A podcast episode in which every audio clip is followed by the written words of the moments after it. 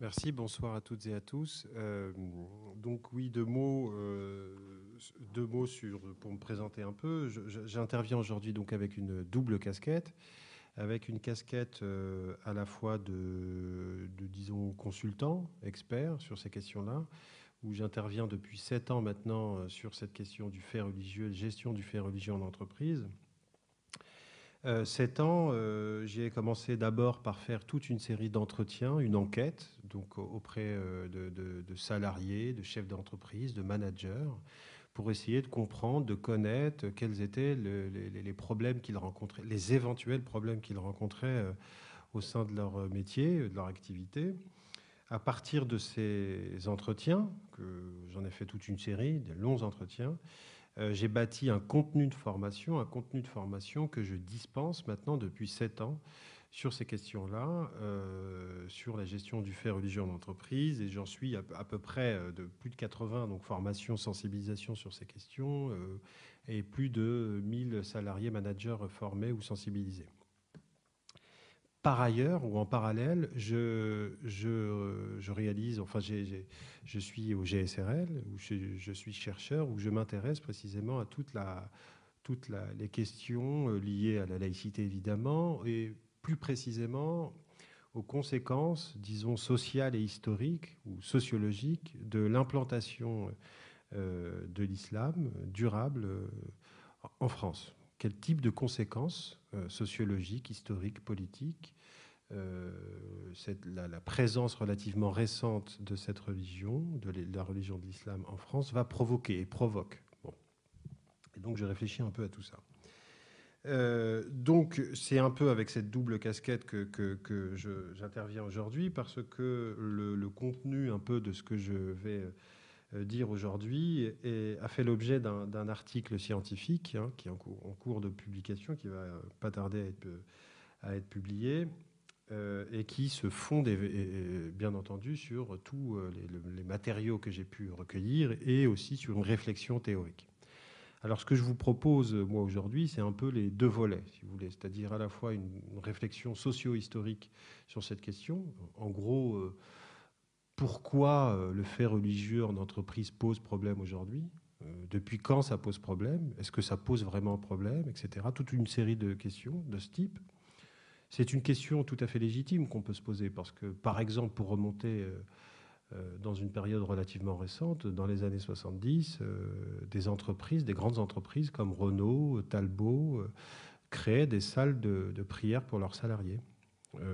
et ça n'avait pas à l'époque suscité des mois particuliers, et c'était même porté à l'époque par les syndicats. Les syndicats qui portaient ce type de revendications au sein de leurs différentes revendications sociales, économiques, etc.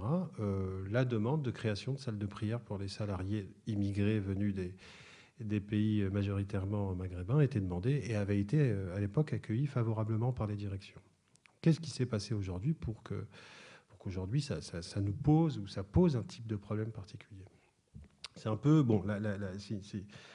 la, question que je vais essayer de me poser. Et ensuite, évidemment, après cette réflexion socio-historique, je vais aborder les questions euh, techniques, ou disons, je rentrer plus dans le détail euh, juridique. Que dit le droit aujourd'hui sur ces questions? Euh, que dit le droit, et puis comment, en, dans la réalité pratique du monde du travail, comment ça se régule, comment en réalité les gens font pour gérer ces questions? Voilà un peu le cheminement de, ma présentation, de ma pensée aujourd'hui. Alors sur la, réflexion euh, socio-historique, je, vais faire un long détour historique, mais qui me paraît, euh, indispensable pour comprendre un peu ce qui est en train de se passer dans, dans les entreprises, mais plus globalement dans nos sociétés, dans notre société. Bon, évidemment, je mets ça en débat, hein, c'est pas du tout, euh, c'est des hypothèses. Euh, la, une première partie va consister à situer une période qui me semble tout à fait importante parce que c'est une période pendant laquelle les entreprises vont être amenées progressivement à s'impliquer dans les problèmes de société, ce qui n'était pas leur rôle jusqu'à une date, disons, précise que je vais, que, je vais donner tout à, l'heure. Mais les, les entreprises n'étaient pas impliquées dans les problèmes sociétaux. Et progressivement, elles vont être amenées à être de plus en plus impliquées à jouer un rôle de plus en plus important dans les problèmes de société. Et pourquoi Elles vont jouer un rôle de plus en plus important dans les problèmes de société, et notamment sur la question qui nous concerne, la question religieuse. Ce passage-là, ce, changement de modèle, je l'ai appelé le passage de la lutte contre les inégalités à la lutte contre les discriminations. Il y a, il me semble, une période historique aux alentours des années 70 où on change de paradigme.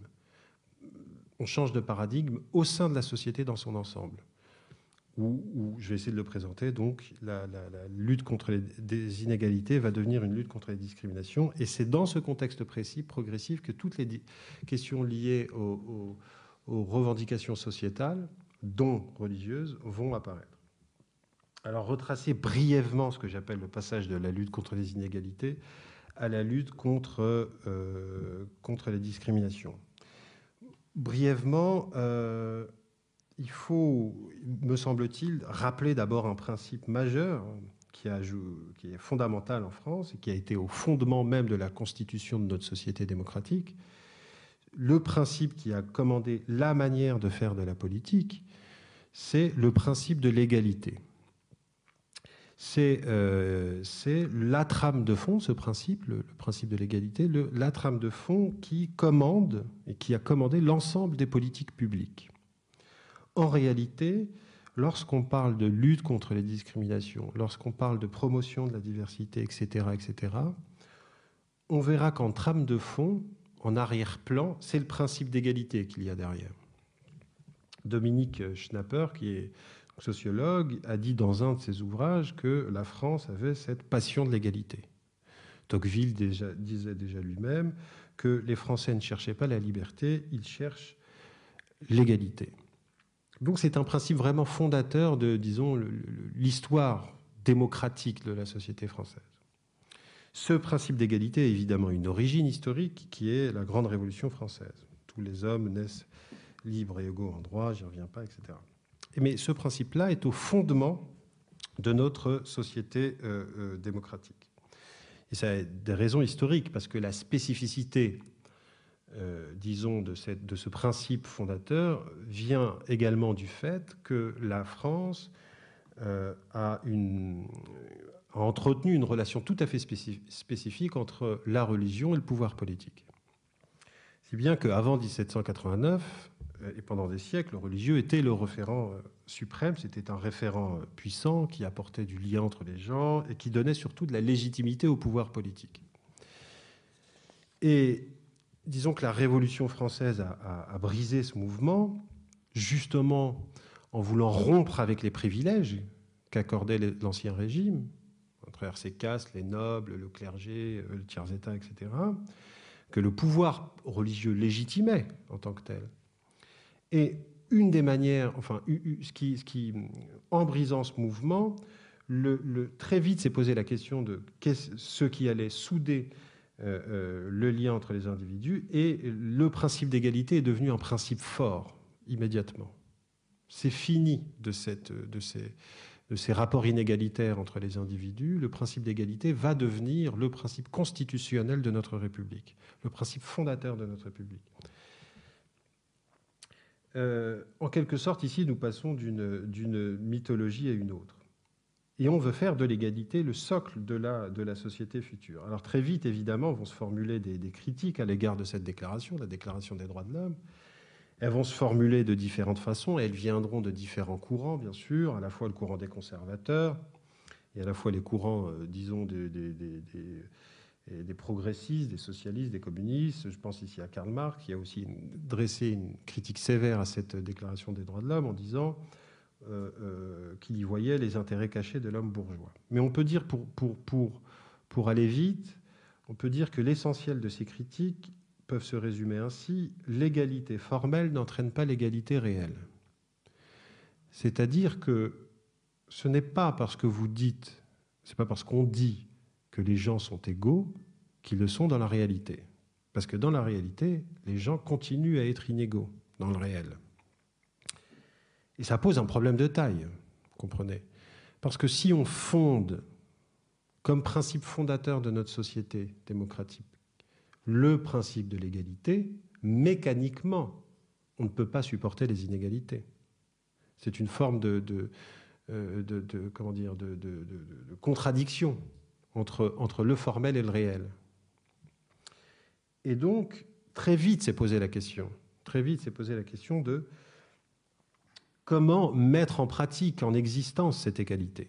Comment la mettre en existence, cette égalité? Pour répondre précisément aux principes que nous avons déclarés sacrés, euh, fondateurs de notre République, de notre société, etc. Alors, euh, parce qu'évidemment, les inégalités, c'est pas parce que la révolution politique a été proclamée que les inégalités se sont résorbées d'un coup. Les inégalités continuaient évidemment à, progresser et elles devenaient insupportables au miroir, à la lumière nouvelle, de ces nouveaux principes fondateurs. Donc, il fallait trouver un moyen de réduire ces inégalités entre les individus. Et ce qui a contribué à permettre depuis, plus de deux siècles à réduire ces inégalités entre les citoyens a été ce qu'on a appelé l'État-providence. Le rôle de l'État-providence a été précisément de satisfaire les besoins économiques et sociaux des individus les plus démunis. Créer donc le rôle de l'État-providence, tout de suite, son rôle a été celui-là. On lui a donné comme rôle de créer une société plus juste, permettre l'accès à tous aux besoins les plus essentiels. Ça a été le rôle fondateur de l'État-providence pour respecter notre, les fondements de la constitution de la société euh, démocratique. Pour en donner une définition exacte, c'est que je reprends à Rosan Vallon, qui dit l'État-providence désigne l'ensemble des interventions de l'État dans le domaine social, qui vise à garantir un niveau minimum de bien-être à l'ensemble de la population, en particulier à travers un système étendu de protection sociale. Donc, le principal moyen d'action de l'État-providence a été la redistribution des richesses. On va agir principalement à réduire les inégalités économiques entre les citoyens. Voilà le rôle de l'État pour respecter ce principe fondateur de l'égalité. Et donc l'État, par le mécanisme de l'impôt, va euh, s'occuper à elle seule de lutter contre les inégalités. Ce qui se passe à partir des années 70, on assiste à l'affaiblissement de l'État-providence. L'affaiblissement de l'État-providence, notamment depuis le premier donc, choc pétrolier. Euh, euh, L'État devient, fait l'objet de, nombreuses critiques. On critique le rôle de l'État, qu'on trouve trop lourd, qui provoque toute forme de, de ralentissement sur le marché économique, etc. Rosan Vallon dira, euh, dans le même ouvrage que je viens de citer, que euh, l'État était très largement considéré comme un instrument destiné à résoudre les problèmes. Aujourd'hui, pour de très nombreuses euh, personnes, le problème, c'est l'État. Donc si l'État s'affaiblit, si l'État s'affaiblit, nécessairement c'est qu'il ne bénéficie plus des moyens qui étaient les siens. Il ne bénéficie plus des moyens qui étaient les siens. L'État. Est donc moins interventionniste, intervient moins dans le domaine économique et social, étant donné qu'il a moins de moyens nécessairement, il intervient moins dans le domaine économique et social. On assiste à la fin de ces des Trente Glorieuses, on assiste à une installation euh, d'un chômage de masse, un chômage de masse qui va, à partir des années 70, qui va contribuer à accroître la concurrence entre les citoyens, pourquoi?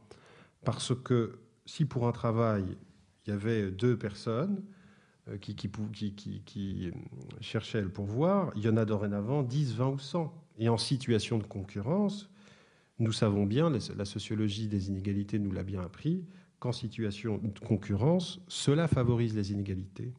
Parce qu'un employeur va préférer sécuriser ses recrutements par un système de réseau, de demande de diplômes plus sélectifs, etc.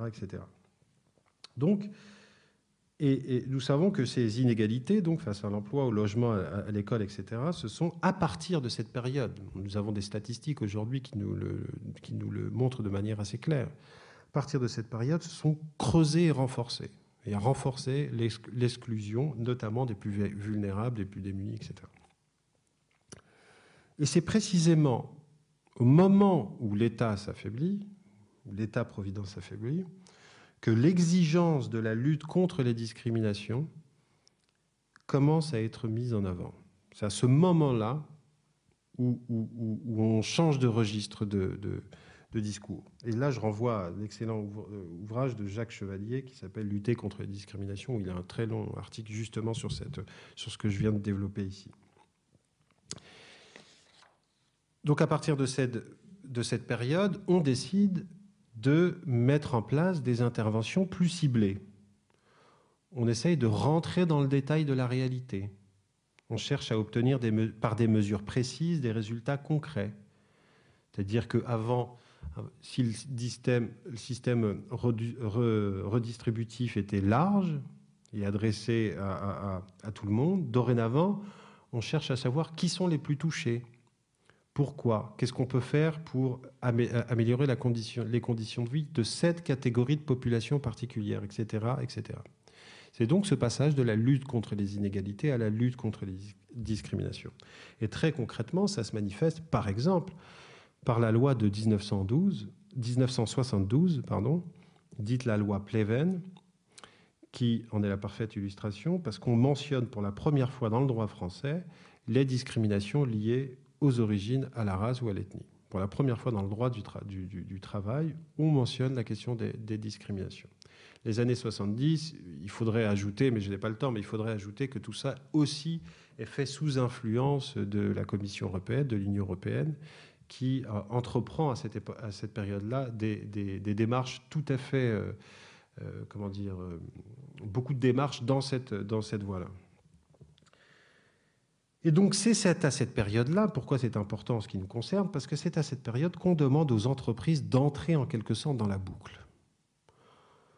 On demande aux entreprises, à partir de cette période, d'objectiver au mieux leur recrutement, de mieux traiter leurs salariés. En bref, elle aussi, pour, rester en lien avec ce que je, je disais, en bref, à elle aussi, d'assurer à leur tour l'égalité entre tous, entre les citoyens. Donc la période des années 70 est une période de lutte sociale forte. Je l'ai dit tout à l'heure, notamment les syndicats vont faire porter un certain nombre de revendications. Et pour la première fois, des revendications sont liées à la question religieuse. Les salles de prière dont je vous ai parlé tout à l'heure ont été donc portées euh, par les syndicats. Évidemment, ça s'inscrivait dans des luttes sociales plurielles. Hein. Il y avait les syndicats demandaient davantage de droits et de liberté, augmentation des salaires, etc. Mais aussi donc demander euh, euh, des, demandes d'aménagement de salles de culte. Et les entreprises ont accueilli favorablement cette demande à l'époque. La première est euh, Talbot en 76 et ensuite Renault en 60, enfin peu, peu de temps après. Dans l'esprit de l'époque, le développement, comment dire, ça a été accueilli favorablement parce qu'il faut rappeler aussi le contexte. Le contexte, c'est qu'on est encore dans le mythe du retour à cette époque-là, les années 70. C'est-à-dire que les, immigrés qui sont en place euh, dans, les, grandes dans les entreprises et qui font notamment la demande d'avoir des salles de prière sont persuadés qu'ils allaient rentrer chez eux. Et de la même manière, euh, les politiques étaient persuadés qu'ils allaient rentrer chez eux ce, que le, Patrick Veil a appelé le Abdelmalek Sayad a appelé le mythe du retour, et Patrick Veil a travaillé sur ces questions sur, sur cette période spécifique des années 70. Donc on était convaincus qu'ils allaient rentrer chez eux. Donc créer des salles de prière était en quelque sorte juste un moyen d'améliorer leurs conditions de travail, tout en sachant que ça allait être provisoire. Il y avait vraiment ce mythe du provisoire qui était très important à cette période-là. J'ai les références, hein, si vous voulez, sur ces questions-là.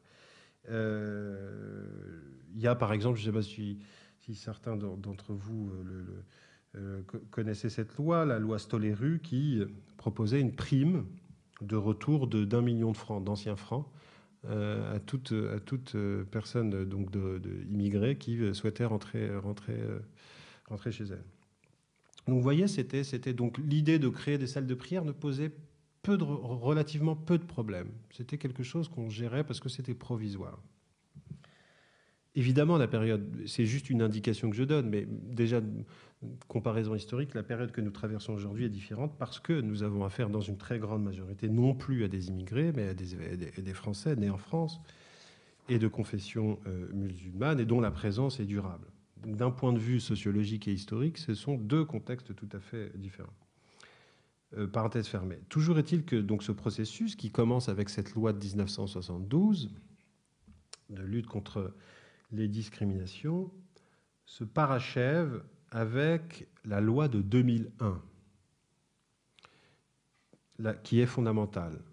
La loi de 2001, c'est une, c'est une d'une directive européenne dans le droit du travail français et qui énumère 18 critères de discrimination. 18 critères de, discrimination, dont les convictions religieuses. C'est-à-dire qu'il est demandé aux entreprises de lutter contre toutes les discriminations, et parmi ces discriminations figurent également les convictions religieuses. Il me semble que c'est quand même important d'avoir de, de, ça en tête. Mais je, je, vais faire une dernière, une dernière digression. Ce processus dont je vous parle, du passage de la lutte contre les inégalités à la lutte contre les discriminations, doit, également euh, s'accompagner, à mon avis, d'une analyse d'un mouvement de fond global également, très puissant, qui traverse euh, l'ensemble des sociétés euh, européennes, qui est ce que les sociologues ont appelé le passage de l'individualisme abstrait à l'individualisme concret ou de la première modernité à la seconde modernité. Alors qu'est-ce que ça veut dire en gros? Ça veut dire que euh, si jusqu'à jusqu'aux années 70, euh, euh, l'individu était évidemment un, être, comment dire, un objet du monde sacralisé ou qui était autonome, respecté, etc. il restait néanmoins qu'il était encadré, jusque dans les années 70, il restait encadré par des cadres communautaires, si vous voulez cadre communautaire, c'est-à-dire que euh, euh, euh, l'ordre social, l'ordre familial était relativement comment dire, rigide. Nous sommes encore dans une période où l'État maîtrise vigoureusement les lieux de socialisation, l'école, l'église, le travail, etc. Donc il y a une régulation, si vous voulez, de cette forme d'individualisme. On passe à quelque chose d'autres, vous allez comprendre pourquoi c'est en lien avec ce que je dis. Ce mouvement de fond des années 70, on passe à quelque chose, à un autre type de phénomène qu'on appelle seconde modernité ou individualisme concret, qui euh, donc lié à cette période des années 60-70, qui, qui proclame d'une certaine manière que l'individu devient désormais sa seule référence, l'unique instigateur de ses actions. Il y a, beaucoup d'écrits hein, sur ça, beaucoup unique instigateur de ses, actions, cela dans tous les domaines qu'il investit. Ce qui multiplie, ce qui multiplie la, comment dire, la manifestation plurielle et, sans cesse renouvelée de stratégies identitaires. C'est-à-dire que nous assistons à partir de cette, de cette période, des années 70-80, à des revendications fondées sur l'identité de plus en plus fortes. Alors que jusqu'à maintenant, nous étions euh, exclusivement dans des revendications de type social, c'est-à-dire amélioration des conditions de vie, euh, salaire, etc., euh, lutter pour sa classe sociale, défendre les intérêts de sa classe sociale, etc. Les années 60, 70, 80, bon, il n'y a pas de date précise, mais c'est un mouvement de fond, laisse place à des revendications de type identitaire. Et ça, dans tous les domaines de la vie sociale. Alors là, pour le coup, qui, moi qui ai travaillé beaucoup dans les entreprises sur ces questions-là, je, peux vous dire que ce sont des, enjeux tout à fait décisifs et importants dans les entreprises. Par exemple, de, euh, euh, j'ai pas de jugement moral, hein, je dis juste que voilà, c'est par exemple le la lutte contre le chômage des seniors, contre les moins de 30 ans, améliorer les conditions de vie des jeunes, euh, les parités hommes-femmes, etc., euh, etc., l'orientation sexuelle, euh, etc. Donc il y a une forme de revendication qui, apparaît à cette période-là et qui se fait davantage sur le mode identitaire. Sur le mode identitaire. Et il me semble que si on veut comprendre aussi quelque chose à ces formes de revendication de type religieuse, il faut comprendre aussi que nous sommes euh, structurés par un long un mouvement de fond qui nous dépasse et qui vient de bien loin et qui affecte la société dans la manière de se percevoir, dans la manière de se définir, se définit et se perçoit de plus en plus sur le mode identitaire. Il y a quelque chose de cet ordre-là qui s'est passé. Il y a beaucoup d'écrits aussi sur, sur cela, si vous voulez. Euh, mais pourquoi je dis tout cela C'est que j'ai voulu retracer très rapidement, hein, vraiment, euh, avec différents concepts socio-historiques, ce passage progressif qui a modifié la structure sociale de, nos sociétés et de son organisation. Et ce tournant, dans les années 60-70, est un tournant décisif parce que, je le répète, affaiblissement de l'État-providence, surgissement d'une nouvelle forme de lutte contre les, inégalités, qui est la lutte contre les discriminations, passage d'un individualisme abstrait à un individualisme concret, c'est-à-dire un individualisme sur le mode identitaire. Euh, euh, tout cela a euh, donc modifié la structure même des relations sociales et des relations de perception.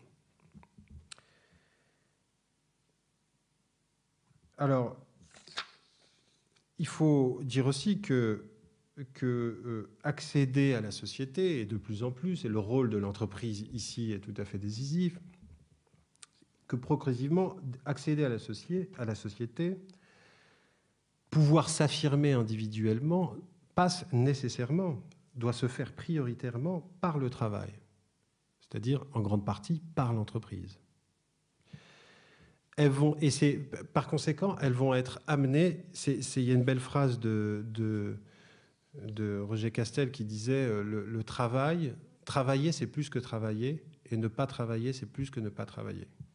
Le travail, c'est plus que le travail. le non-travail, c'est plus que le non-travail. Euh, bon, on a tous plus ou moins l'expérience sociale, euh, je ne sais pas, enfin ça dépend, mais de dire, de, se présenter, quand on se présente, on dit euh, généralement au bout de, trois, quatre phrases, alors vous faites quoi dans la vie, etc. Bon. Il y, a, son ou pas, mais c'est possible ou pas. Mais il y a, aussi, il y a aussi, il faut voir cette expérience contraire, c'est-à-dire de celui qui n'a pas de travail dans sa manière. Bon, il a, Roger Castel a beaucoup travaillé sur ces c'est ce qu'il appelle l'individualisme positif et l'individualisme négatif. L'individualisme positif, c'est celui qui... Euh, c'est l'individu qui, qui, assume positivement son individualité parce que parce qu'il est en, situation de réussite sociale, etc., en travail. Et l'individualisme négatif, c'est celui qui assume son échec, en quelque sorte, qui, qui, doit le présenter, l'assumer socialement son échec. Tout ça pour dire que le travail, le travail est un enjeu est un enjeu décisif. Et donc les entreprises, par là les entreprises. Et donc elles vont de plus en plus être amenées à jouer un rôle au sein de la société, et notamment un rôle qui était jusqu'à là, maintenant, jusqu'à maintenant, dévolu essentiellement à l'État. Et notamment son rôle, donc comme je le disais tout à l'heure, qui est celui de, de, s'assurer de, de l'égalité, de s'assurer de cette question de l'égalité, qui est un fondement de notre société démocratique. Donc, comme je le disais tout à l'heure, le parachèvement de ce processus, c'est la loi de 2001. Pour être tout à fait précis, c'est la transposition de la directive européenne 2043 qui a donné naissance à la loi française du 16 novembre 2001 qui inscrit pour la première fois dans le Code du travail, article L122-45, l'interdiction donc de 18 critères de discrimination et également de toute discrimination indirecte discrimination indirecte, c'est-à-dire de discrimination non voulue. Non voulue. Donc là, pour la première fois, le droit du travail reconnaît que les discriminations peuvent être involontaires, c'est-à-dire organisationnelles, systémiques, etc., Donc cette même directive, cette même directive, cette transposition de la directive européenne dans le droit du travail français, euh, encourage les États membres, dont la France, à mener des études sur les discriminations, évaluer leurs politiques antidiscriminatoires respectives. Et elle mentionne explicitement, explicitement les catégories de race, d'ethnie, de sexe et de religion, et notamment de religion, correspondant donc au motif de discrimination prohibée.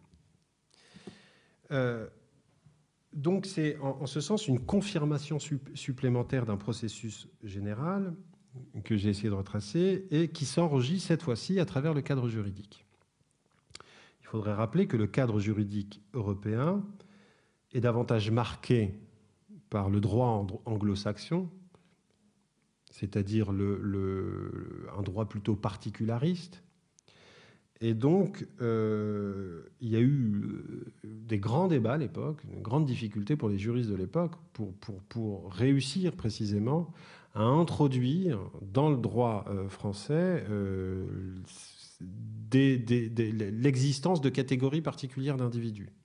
Parce que le droit, français ne reconnaît pas les individus dans leur particularité. Il ne reconnaît que des, êtres sociaux universels, abstraits euh, euh, et égaux devant la loi. Bon, ça a été donc une grande difficulté. Mais tout ça pour, tout ça pour dire que c'est beaucoup sous l'influence du droit européen que ces initiatives de lutte contre les discriminations, promotion de la diversité, etc., ont été mises en place.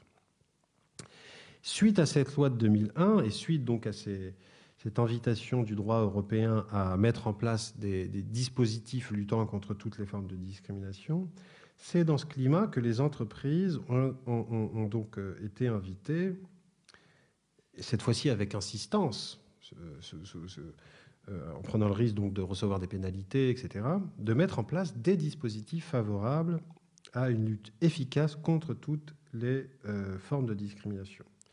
Et c'est dans le même élan qu'on va voir apparaître en 2004, cette fois-ci, et à l'initiative du monde entrepreneurial, disons, le versant plus positif de la lutte contre la discrimination. C'est une forme de, miroir inversé qui est la diversité, la promotion de la diversité. C'est à cette période-là qu'on entend au sein des entreprises des initiatives allant dans le sens de la promotion de la diversité.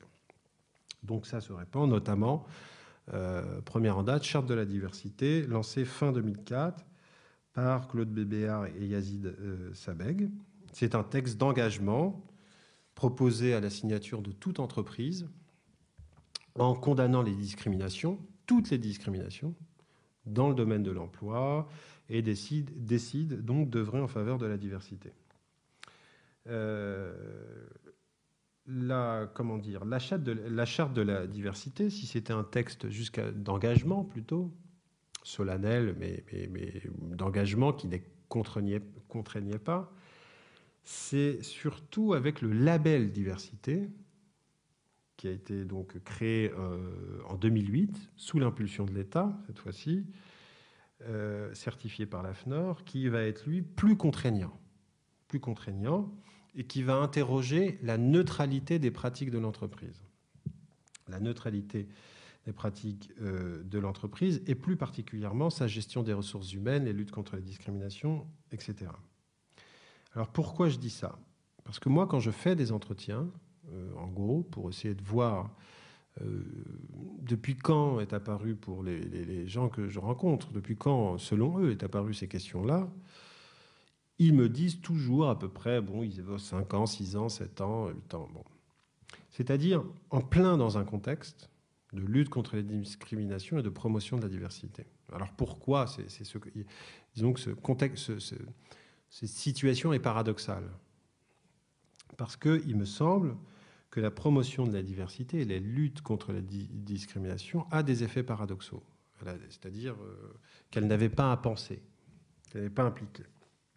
Puisque lorsqu'on veut inclure dans son entreprise la diversité de la population, cela implique de se retrouver à, à, gérer des questions posées par la société dans son ensemble. Pourquoi? Parce que inclure de la diversité, c'est inclure de la diversité dans toutes ces dimensions. Par définition, la diversité n'implique pas de restrictions.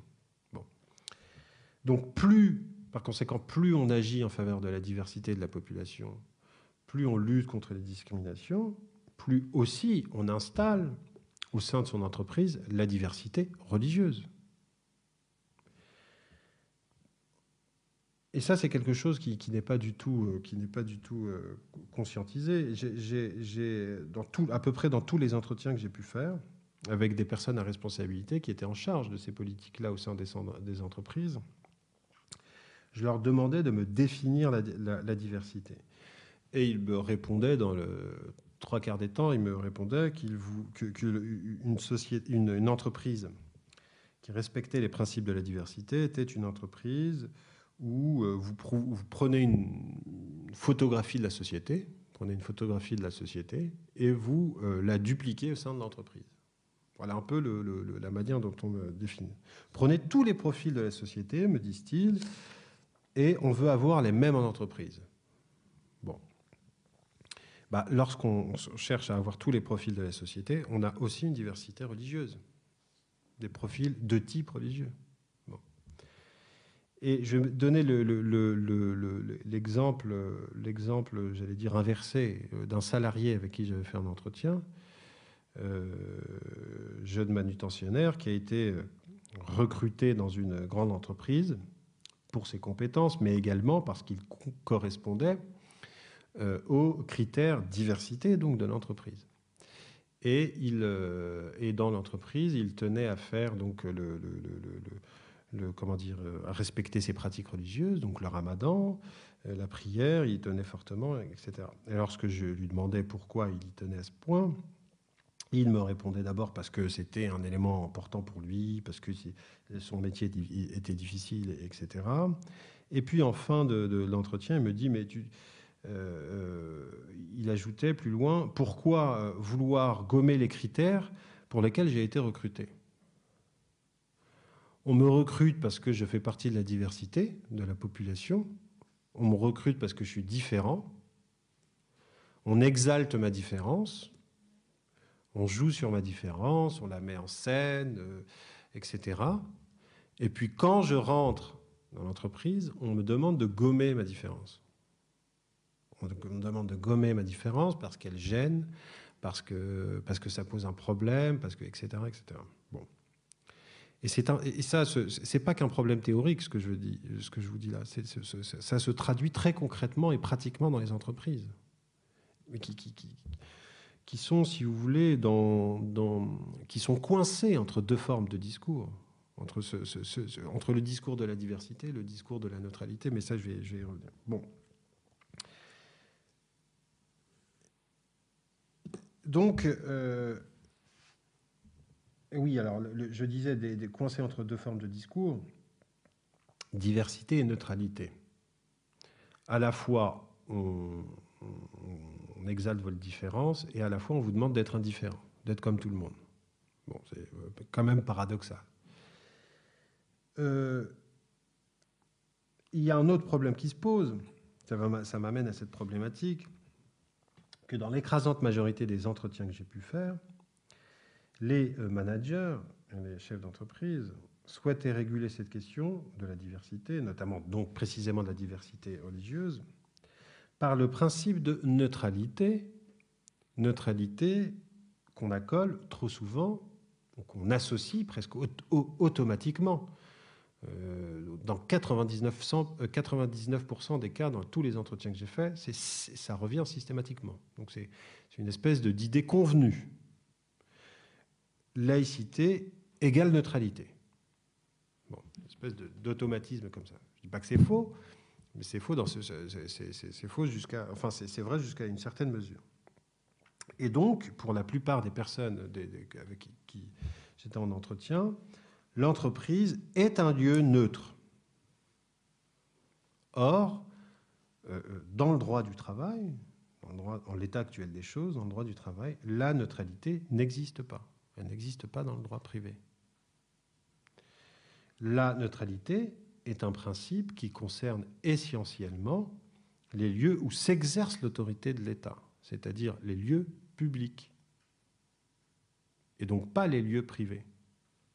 Il y, a, une confusion entre espace public et espace privé, souvent dans les entretiens que je fais. Espace public, juridiquement, ce sont pour, pour, dire les choses clairement, ce sont les lieux où s'exerce l'autorité de l'État, où, on doit, où on doit être neutre.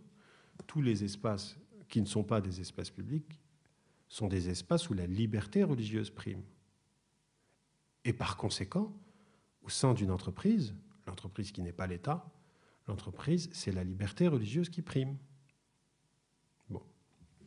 Alors ça, c'est quand, je dis ça à mes, interlocuteurs, ils tombent de leur chaise. C'est véritablement c'est un bousculement des, mentalités, tellement l'idée que la neutralité s'impose au sein d'un Alors, je ne vais pas revenir évidemment sur le. J'imagine qu'on l'a peut-être déjà fait ici, sur la, loi de la laïcité.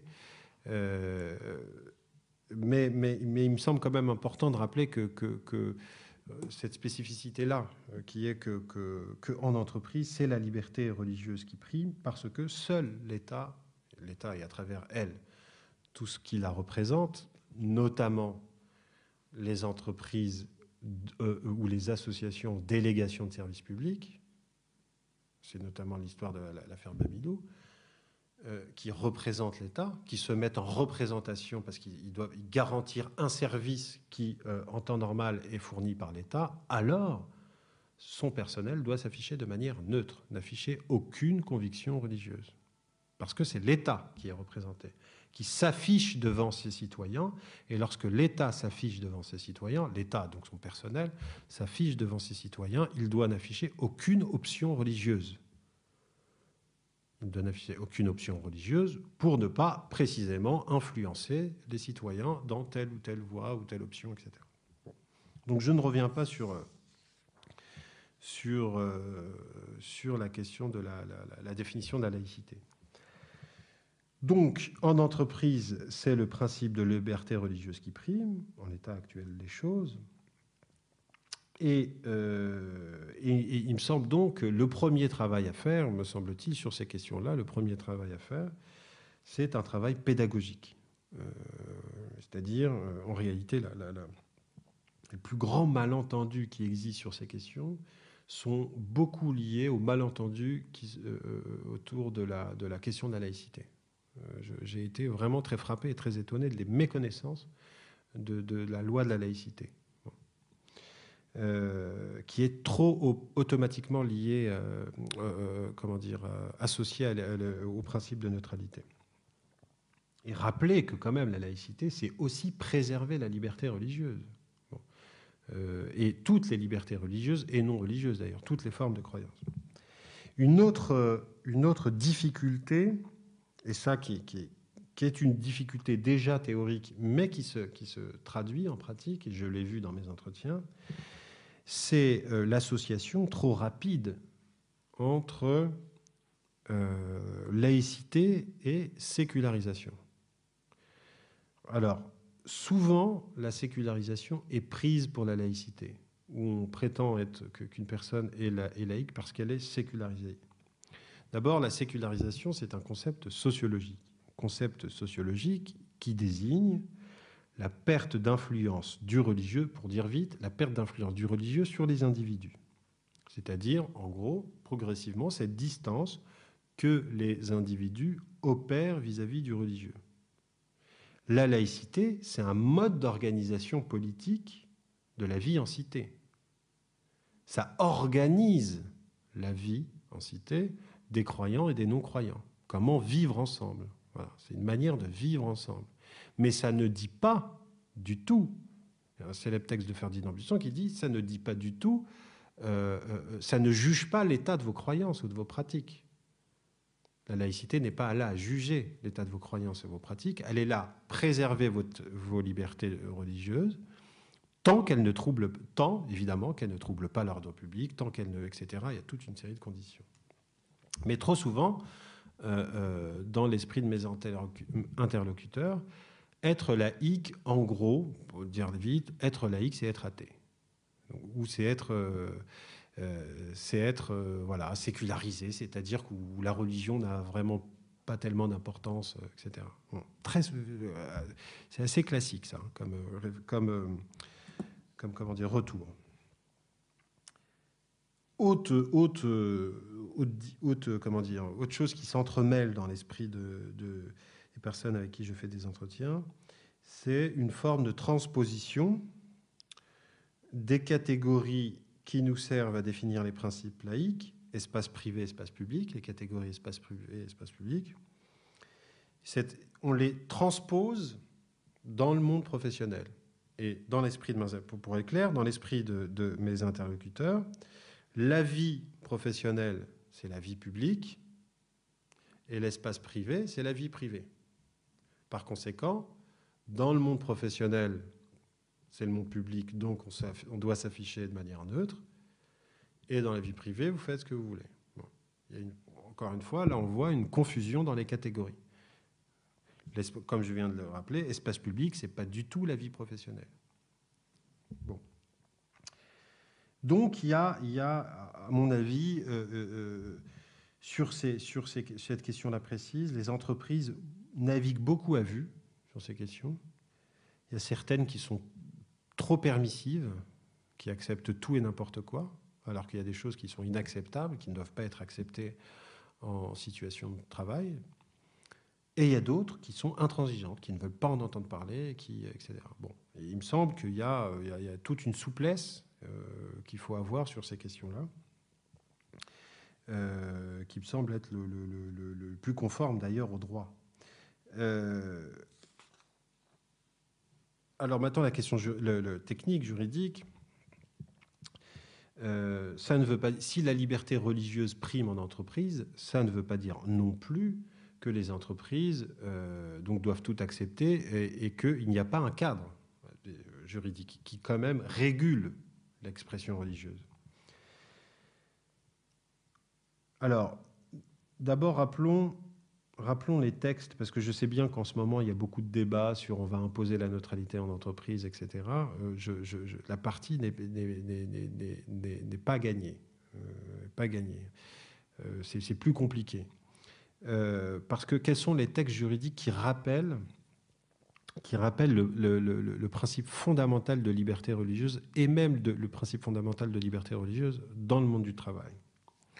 D'abord, le préambule de la Constitution du 27 octobre 1946 qui énonce Chacun a le droit de travailler et le droit d'obtenir un emploi. Nul ne peut être lésé dans son travail ou son, ou son d'emploi en raison de ses origines, de ses opinions de ses croyances. C'est le préambule de, de, la Constitution. C'est donc un texte qui fait valeur de constitutionnalité. Dans la hiérarchie des normes, il est tout au-dessus. Donc, euh, pour pouvoir euh, tout ça pour vous faire sentir que pour imposer euh, la neutralité dans le monde du travail, il va falloir euh, tout un mécanisme institutionnel et juridique très compliqué et, modifié sur la, Constitution. Donc ça me semble compliqué. Autre article, l'article 1132.1 du Code du travail, qui rappelle aucune personne ne doit être écartée d'une procédure de recrutement ou de l'accès à un stage ou à une période de formation en entreprise, aucun salarié ne peut être sanctionné, licencié ou faire l'objet d'une mesure discriminatoire directe ou indirecte, notamment en matière de conviction religieuse.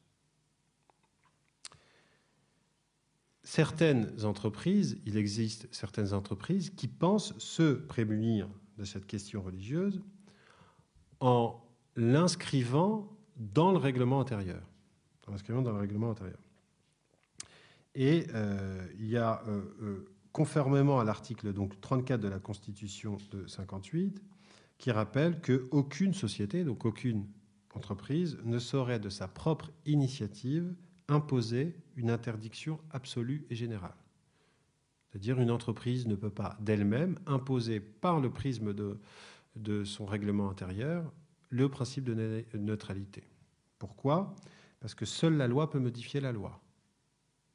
Les entreprises n'ont pas les moyens de, modifier la loi. Seule la loi peut modifier la loi.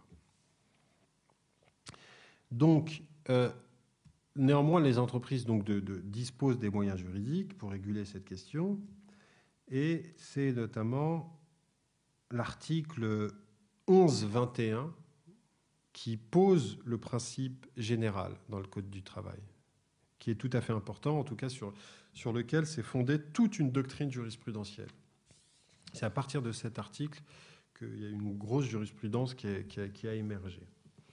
Qu'est-ce que dit cet article? Il dit Nul ne peut apporter aux droits des personnes et aux libertés individuelles et collectives des restrictions qui ne seraient pas justifiées par la nature de la tâche à accomplir, ni proportionnées au but recherché. Les deux mots importants, c'est justifié et proportionné.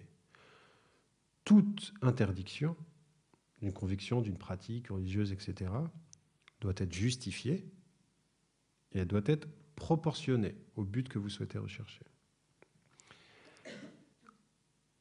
On peut dire, on peut répertorier six principes. Six principes qui sont identifiés comme des régulations ou des restrictions de la liberté religieuse au sein d'une entreprise. La, en, réalité, ces, six principes peuvent être rassemblés en, deux séries de critères. Première série de critères qui va rassembler trois principes, c'est la protection de l'individu, tout ce qui concerne la protection de l'individu. Deuxième série de principes, c'est tout ce qui concerne la bonne marche de l'entreprise. En gros, premier critère qui concerne l'individu. Premier critère, c'est l'hygiène. C'est un critère assez simple. Il y a beaucoup de jurisprudence là-dessus. Il s'agit euh, d'évaluer si une pratique religieuse, un comportement religieux, euh, entraîne un manquement aux conditions d'hygiène. C'est par exemple euh, un salarié qui, un apprenti boucher, c'est un cas jurisprudentiel hein, que je veux dire, un apprenti boucher qui se laissait pousser la barbe par conviction religieuse et ne souhaitait pas la raser alors qu'il manipulait de la viande. L'hygiène ici intervient comme une restriction de sa liberté religieuse. Comme il manipule de la viande, il doit répondre à un certain nombre de, conditions d'hygiène. Donc sa liberté religieuse euh, est euh, restreinte dans ces cas-là. Deuxième critère, est simple également, c'est la sécurité. Il s'agit de savoir si une pratique religieuse, un comportement religieux, contrevient aux conditions de sécurité exigées par le métier ou par l'entreprise. C'est par exemple sur les chantiers du bâtiment, euh, un salarié qui, euh, par conviction religieuse, un sikh qui se laissait, les sikhs se laissent pousser les cheveux et qui refusait de mettre le casque pour travailler sur le chantier. Ici, la sécurité intervient comme une restriction de sa liberté religieuse, donc où il met le casque, où euh, on peut arriver jusqu'à la sanction, voire le licenciement. Troisième critère, c'est le prosélytisme. Prosélytisme, il s'agit d'évaluer si le salarié manifeste une, ardeur, un zèle, à vouloir convaincre ses collègues à certaines idées. Bon, euh, c'est l'exemple d'un salarié qui euh, distribuait des tracts euh, à la pause café, des tracts anti-avortement, en raison donc des, interventions, de ses convictions religieuses. Et là, ça intervient comme une restriction de sa liberté religieuse. Il n'a pas à convaincre ses, collègues à certaines idées religieuses, parce que sinon c'est un acte prosélyte. Mais je fais là aussi une petite digression, parce que la Cour européenne des droits de l'homme a rappelé en 2009 qu'elle a, elle a confirmé cet avis en, 2013 que le port de certains vêtements ou d'insignes religieux ne constituait pas un acte prosélyte, mais que cela relevait d'abord de l'accomplissement d'une pratique religieuse sans la volonté de convaincre ou d'imposer.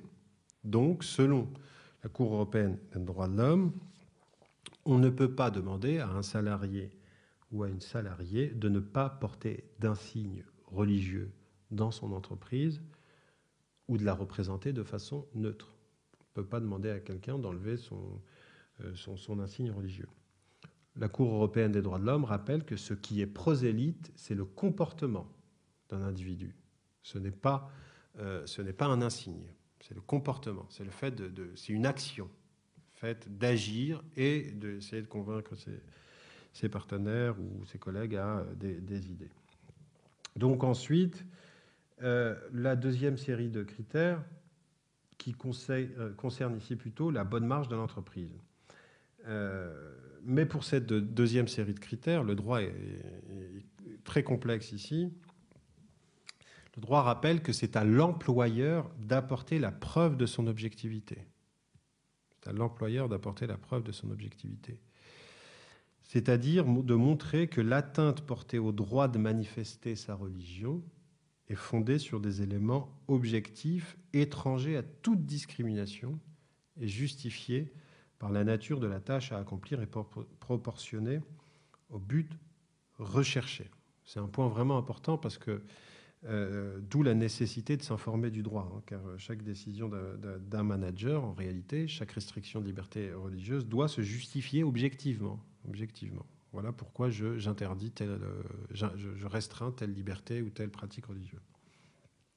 Et restrictions liées aux intérêts de l'entreprise, à la bonne marche de l'entreprise. Donc quatrième critère, le quatrième critère, c'est l'organisation de la mission, de la mission du, salarié ou de la mission de l'entreprise. Il s'agit d'évaluer si une pratique religieuse, une croyance religieuse, ne provoque pas un problème organisationnel au sein d'une équipe. C'est-à-dire, en gros, le respect des délais ou du rythme du travail. Plusieurs exemples.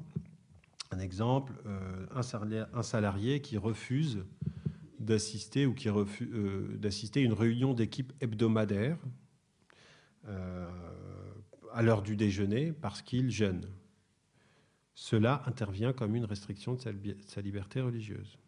Parce que si, si on, s'il ne vient pas, s'il ne vient pas, on doit, c'est tout, le service qui est désorganisé parce qu'il va falloir reprendre, euh, comment dire, coordonner les agendas, etc. etc. Donc c'est l'organisation de la mission ici qui est en principe juridique, qui vient restreindre sa liberté religieuse. Cinquième critère, c'est l'aptitude à la réalisation de la mission. Il s'agit d'évaluer si une pratique religieuse peut altérer les aptitudes nécessaires à la réalisation de la mission. Là, c'est un salarié, exemple, salarié qui refusait de répondre au téléphone le vendredi après-midi, après le coucher du soleil, parce qu'il faisait le, Shabbat. Ici, ça intervient comme une restriction de sa liberté religieuse, parce que le droit estime qu'il y a des aptitudes minimales à toute réalisation de mission. Répondre à des mails, répondre au téléphone, etc. etc. Sixième critère, et là, c'est, on rentre dans une, dans, un, dans une zone de conflit très compliqué à définir. Le droit n'est pas très clair euh, sur ce, sur ce point précis. C'est euh, les intérêts commerciaux de l'entreprise. Euh, il s'agit d'évaluer si une pratique religieuse, si dans le cadre notamment d'une relation avec la clientèle, le port d'un signe religieux peut justifier une restriction liée aux intérêts de l'entreprise. C'est très compliqué à définir. Vous avez eu ça?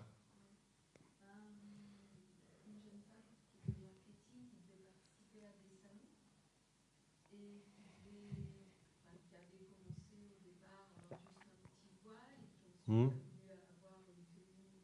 Mmh. Mmh. Qui est... Oui.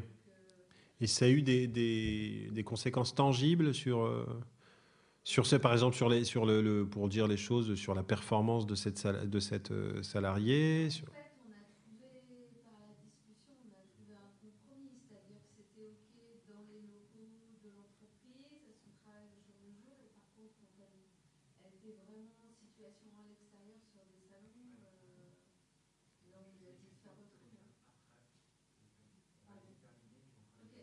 D'accord. Oui, oui, parce que je l'ai vu intervenir, c'est pour ça que je me suis permis. Pardon. Mais j'ai bientôt, terminé.